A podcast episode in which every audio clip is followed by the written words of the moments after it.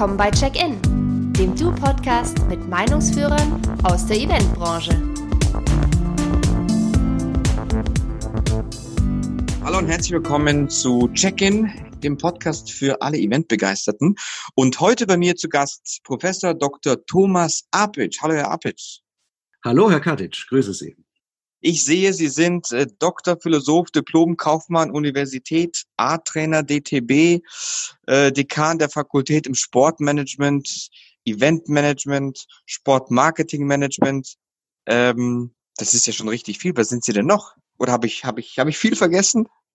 Ich denke nicht, das war jetzt ja auch schon einiges, spricht für einen äh, bewegten Lebensweg, ja. Und äh, so habe ich natürlich einige Stationen auf diesem Weg auch äh, hinter mich gebracht, ja, wo ein Teil dieser äh, Titel dann auch zusammengekommen sind. Ja. Okay. Mal eine komplette Nicht-Event-Frage. Was machen Sie privat gerne? Ja, ich gehe gerne laufen in der Freizeit und äh, ich spiele ganz gerne Tennis. Ja, das war also auch so meine Sportart, mit der ich groß geworden bin. Ja, weil ich sehe nämlich Dekan der Fakultät Sportmanagement und A-Trainer DTB. Ja, das sollte man Bezüge haben. Also ich habe lange in meinem Leben als Tennistrainer gearbeitet, habe auch äh, Tennisschulen betrieben, äh, vorrangig hier in Bayern. Äh, und äh, hatte auch eine sehr erfolgreiche Spielerin, die ich trainiert hatte. Die war in ihrer besten Zeit 48 Weltrangliste. Und wow. da konnte ich also auch mal bei Turnieren Wimbledon Australian Open hinter die Kulissen schauen als Trainer. Und da habe ich so auch mein äh, Herz gefunden für Eventveranstaltungen. Da fand ich das schon ganz toll, wie so große Sportveranstaltungen organisiert sind. Da habe ich Lust drauf bekommen, äh, mich mit dem Thema auch mehr auseinanderzusetzen. Was hat Sie denn damals also fasziniert bei den Australian Opens? Ja, das ganze Management äh, hinter den Kulissen sozusagen. Also so oft ist es ja so, dass Events für die Teilnehmer äh, sehr gelungen inszeniert wirken, sehr entspannt wirken, dass aber im Hintergrund dazu schon eine ganz schöne Maschinerie arbeiten muss. Ich nenne das immer Duck Management. Die, die, die Ente schwimmt ganz entspannt auf dem Wasser äh, und man sieht gar nicht, wie feste die unten mit den Füßchen strampelt. Ja? Und das ist eigentlich oft bei Eventmanagement auch der Fall. Hinter den Kulissen muss äh, hart gearbeitet werden, dass es für die Teilnehmer, für die Zuschauer, für die Besucher smart, smoothy, äh, auch entsprechend professionell rüberkommt. Was sind denn Ihre eigenen Erfahrungen im Bereich Eventmanagement, egal ob jetzt eine Präsenzveranstaltung oder auch Hybrid? Ja, also nachdem ich als Trainer bei schönen großen Turnieren gewesen bin und mein Herz sozusagen für Sportveranstaltungen entdeckt habe, habe ich natürlich auch in meiner aktiven Zeit selber auch Tennisturniere veranstaltet äh, und geleitet. Ja. Äh, so hatten wir auch zum Beispiel mal das größte Kleinfeld-Tennisturnier in Deutschland organisiert mit fast 200 Teilnehmern, alle unter zehn Jahren, äh, von sechs bis zehn Jahren in Nürnberg damals. Das war eine große Sache. Und äh, ich hatte dann einen Lehrauftrag an der Hochschule in Heilbronn, Künzelsau für Sportmanagement. Und damals haben wir die Zuschauerbefragung gemacht in Portugal bei der Fußball-Europameisterschaft.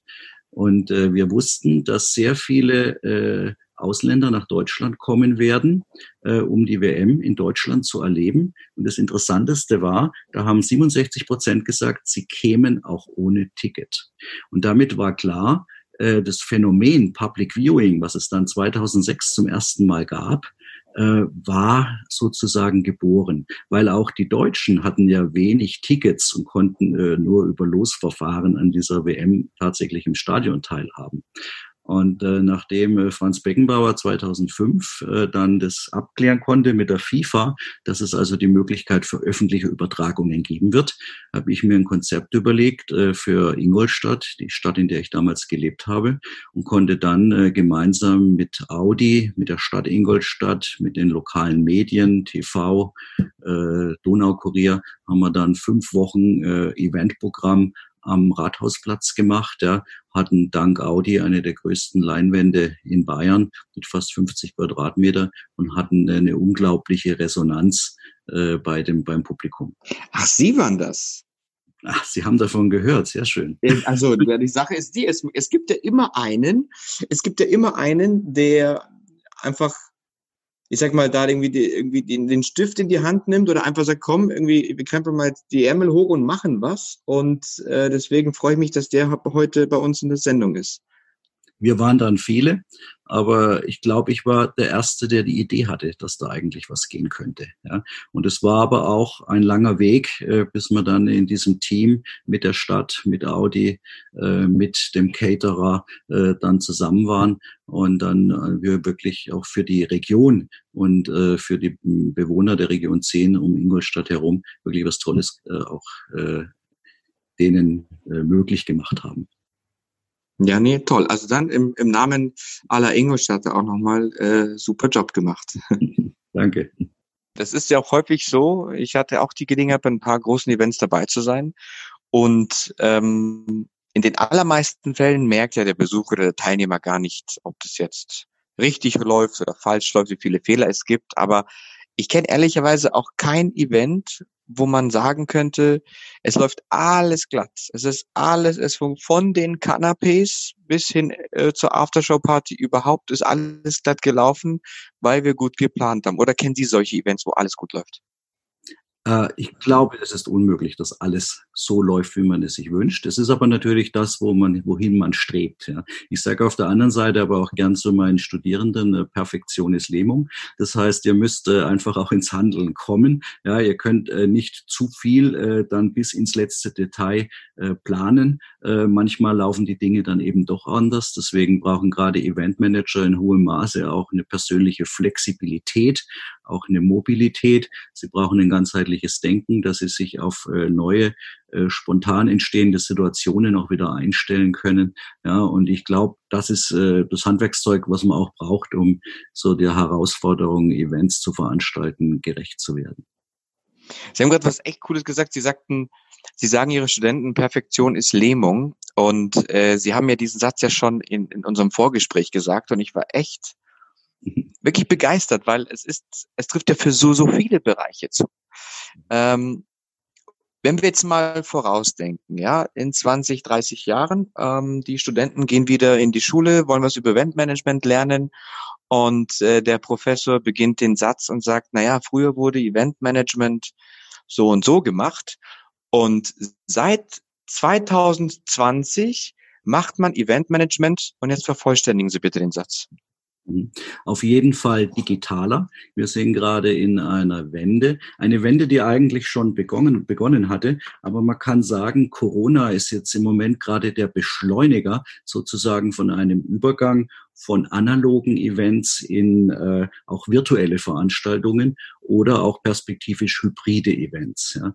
Also hybride Events sind dann eigentlich äh, Veranstaltungen, die im engeren Sinne ein Live-Event verbinden mit einem virtuellen Event, äh, so dass ich auf der einen Seite sowohl das Live-Erlebnis vor Ort habe, aber über webbasierte Kommunikationskanäle auch äh, das Event äh, an weitere Teilnehmer ausrollen kann. Und das ist sicher die Zukunft und das ist äh, jetzt nicht ganz was Neues, aber wir merken das unter der Notwendigkeit, jetzt auch wieder zu kommunizieren, äh, virtuelle Veranstaltungen und hybride Veranstaltungen auf dem Vormarsch sind. Und äh, es wird jetzt offen bleiben, wie diese Pandemie sich weiterentwickelt wird. Also ich glaube, äh, man wird äh, in der Rückschau sagen, dass äh, die, die jetzige Zeit äh, unglaublich äh, wichtig war für die Entwicklung von virtuellen Veranstaltungen. Ich fand auch ganz gut, wie Sie mir geantwortet haben mhm. auf die Frage, wie Sie denn hybride Events definieren würden. Weil ich meine, ähm, alle reden davon, irgendwie ganz Deutschland redet davon, wahrscheinlich die ganze Welt redet davon. Aber tatsächlich ist es ja ein bisschen mehr als nur eine Veranstaltung die, äh, die normalerweise Besucher hat und jetzt stelle ich nur eine Kamera hin oder habe ein paar Skype oder Teams oder was auch immer Zugänge und dann mache ich alles digital mit diesen quasi, ja, es darf nicht mehr so lang sein wie früher und, ich muss auf ein paar Dinge achten. Ich, Sie haben das ein bisschen anders. Da können, können Sie sich noch erinnern, wie Sie es mir gesagt haben? Naja, also man kann äh, Live-Events, also mit einem in Echtzeit vorhandenen Publikum beim Event, natürlich über virtuelle äh, Möglichkeiten vergrößern, also sprich parallel äh, ein virtuelles Event auf das Live-Event draufschalten. Dann würden wir im engeren Sinne von Hybrid sprechen. Ich würde auch von Hybrid noch sprechen, wenn wir versuchen, ein Live-Event durch äh, Internetanteile zu verlängern. Also auch den, den noch mehr Nutzen sozusagen aus dem Event zu ziehen. Das wäre in jedem Fall auch äh, unter der Rubrik Hybrid zu führen. Äh, wenn wir äh, dann aber komplett in den Bereich hinausgehen, wo wir also kein Live-Event, äh, kein Live-Publikum mehr vor Ort haben, dann würde ich nur noch von virtuellen Events sprechen. Ja. Und äh, vielleicht muss man in dem Sinne auch noch kurz einen Satz zur Digitalisierung sagen. Was ist dann eigentlich Digitalisierung? Das ist eigentlich in diesem Kontext, äh, dass ich äh, analoge Information und Kommunikation sozusagen transferiere, umsetze in digitale Information. Das wäre hier, äh, und dafür braucht man natürlich regelmäßig auch eine entsprechende Infrastruktur, wie sie zum Beispiel halt auch das Internet ermöglicht.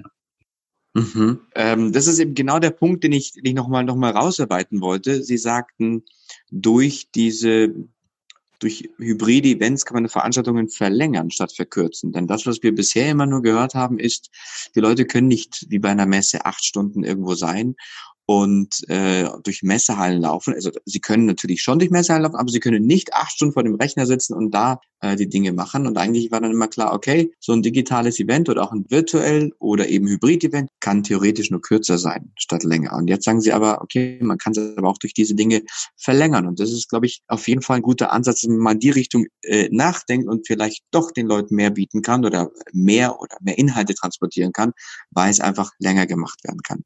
Mhm. Sie haben auch noch mal Stichwort Smart Stadium gesagt. Das hatte ich auch bis dato noch nicht gehört. Ähm, wollen Sie mir da noch was dazu sagen? Ja, das ist natürlich jetzt ein äh, Phänomen, was wir sehr stark bei Sportveranstaltungen erleben. Äh, und da muss man sagen, äh, sind die großen Stadien in Amerika noch ein ganzes Stück schon weiter wie bei uns. Das ist aber einfach auch deshalb, weil der Fan in Amerika hier gewisse, gewisse Nachfragebedürfnisse hat. Man nennt es jetzt schon diesen Couch, das Couch-Dilemma, den Couch-Effekt sozusagen. In Amerika bleiben viele zu Hause, weil sie in einer sehr hohen Qualität sozusagen das Spiel präsentiert bekommen, mit äh, Wiederholungen, mit Statistiken parallel eingeblendet. Ja. Also es ist sehr entspannt, äh, über den Fernseher sozusagen am Live-Event äh, dabei zu sein. Und die amerikanischen Sportveranstalter versuchen jetzt natürlich über digitale Tools, über digitale Lösungen hier auch Mehrwert zu stiften für die Besucher vor Ort. Ja, und äh, diese zum Beispiel WLAN ist in amerikanischen Stadien einfach auch Grundvoraussetzung. Das ist jetzt in deutschen Bundesliga-Stadien noch nicht so. Äh, viele Tools, die auch sozusagen auch das Showprogramm noch verbessern können. Denken wir mal an Lightshows beispielsweise. Da hat also LED-Technik im Stadion, hatte bei uns in Deutschland zuerst Wolfsburg eingesetzt. Äh, Bayern München hat es mittlerweile in der Allianz Arena. Und dadurch sind natürlich ganz andere Inszenierungen möglich. Also Bayern hat es, glaube ich, äh, an Weihnachten äh, vor anderthalb Jahren das erste Mal eingesetzt. Das sind natürlich Erlebnisse, die in der Form mit analoger Lichtgestaltung gar nicht möglich sind. Und äh, in diese Richtung geht die Reise. Wenn wir also heute äh, in Deutschland noch zunächst über so Themen sprechen wie bargeldloses Bezahlen, äh, Ticketing, vielleicht einmal WLAN im Stadion, dann geht die Zukunft also noch in eine Richtung, wo wir noch viel mehr Fan-Experience sozusagen über digitale Lösungen vermitteln möchten.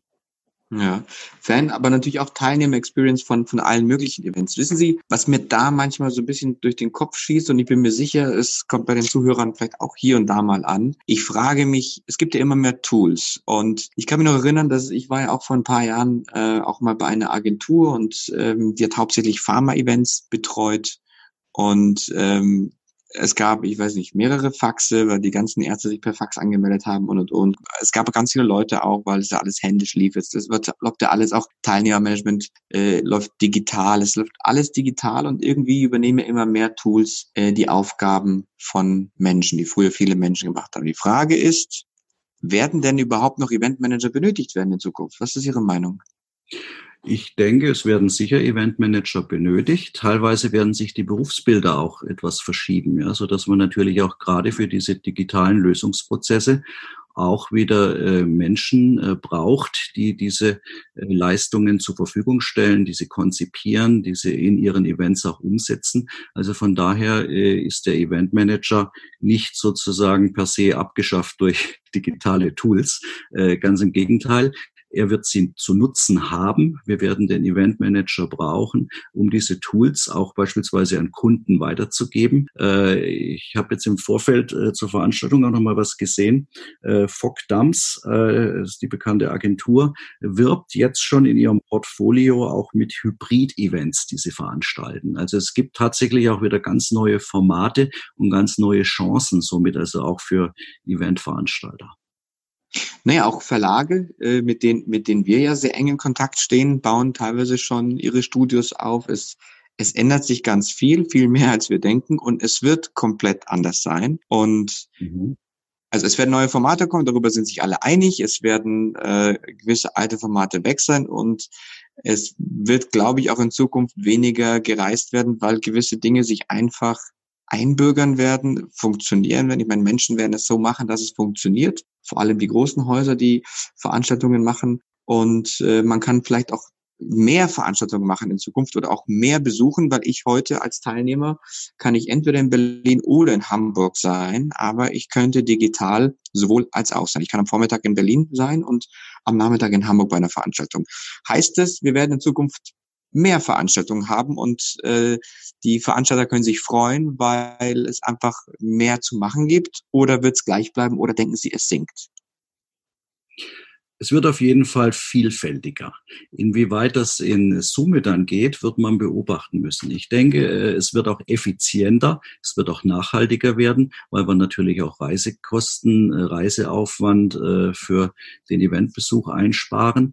Also so gesehen ist es jetzt eine, eine spannende Zeit. Es wird die Live-Kommunikation nie ganz ersetzen können. Also alle digitalen Angebote sind für mich als Ergänzung zu verstehen, weil das, das Menschen zu Zusammenkommen, um miteinander zu sprechen, wird auch in Zukunft wichtig werden.